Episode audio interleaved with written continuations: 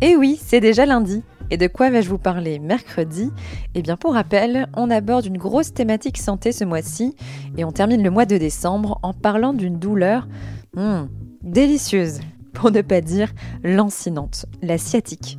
Et c'est Julien Bray, ma sœur kinésithérapeute, que j'ai pu rencontrer pour approfondir ce sujet.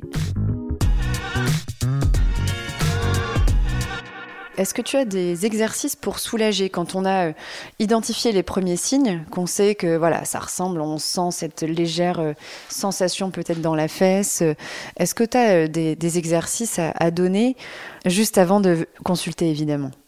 Si évidemment que les étirements peuvent être intéressants, alors, euh, comme je te disais, euh, certains étirements sont intéressants pour certaines personnes et pas mmh. d'autres. Euh, donc, on peut pas trop le savoir sans avoir consulté, mais l'idée étant de les faire très doucement pour pas se mmh. faire mal finalement.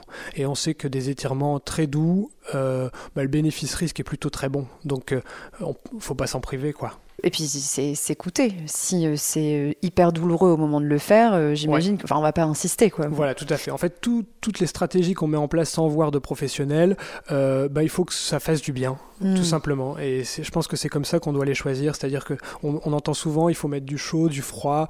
Euh, ben en fait, euh, euh, parfois le chaud, si ça fait du bien, euh, il faut pas s'en priver. Et le froid, si admettons, je sais pas, un massage au glaçon sur le trajet du sciatique, ça fait du bien, bah pourquoi pas Finalement, hmm.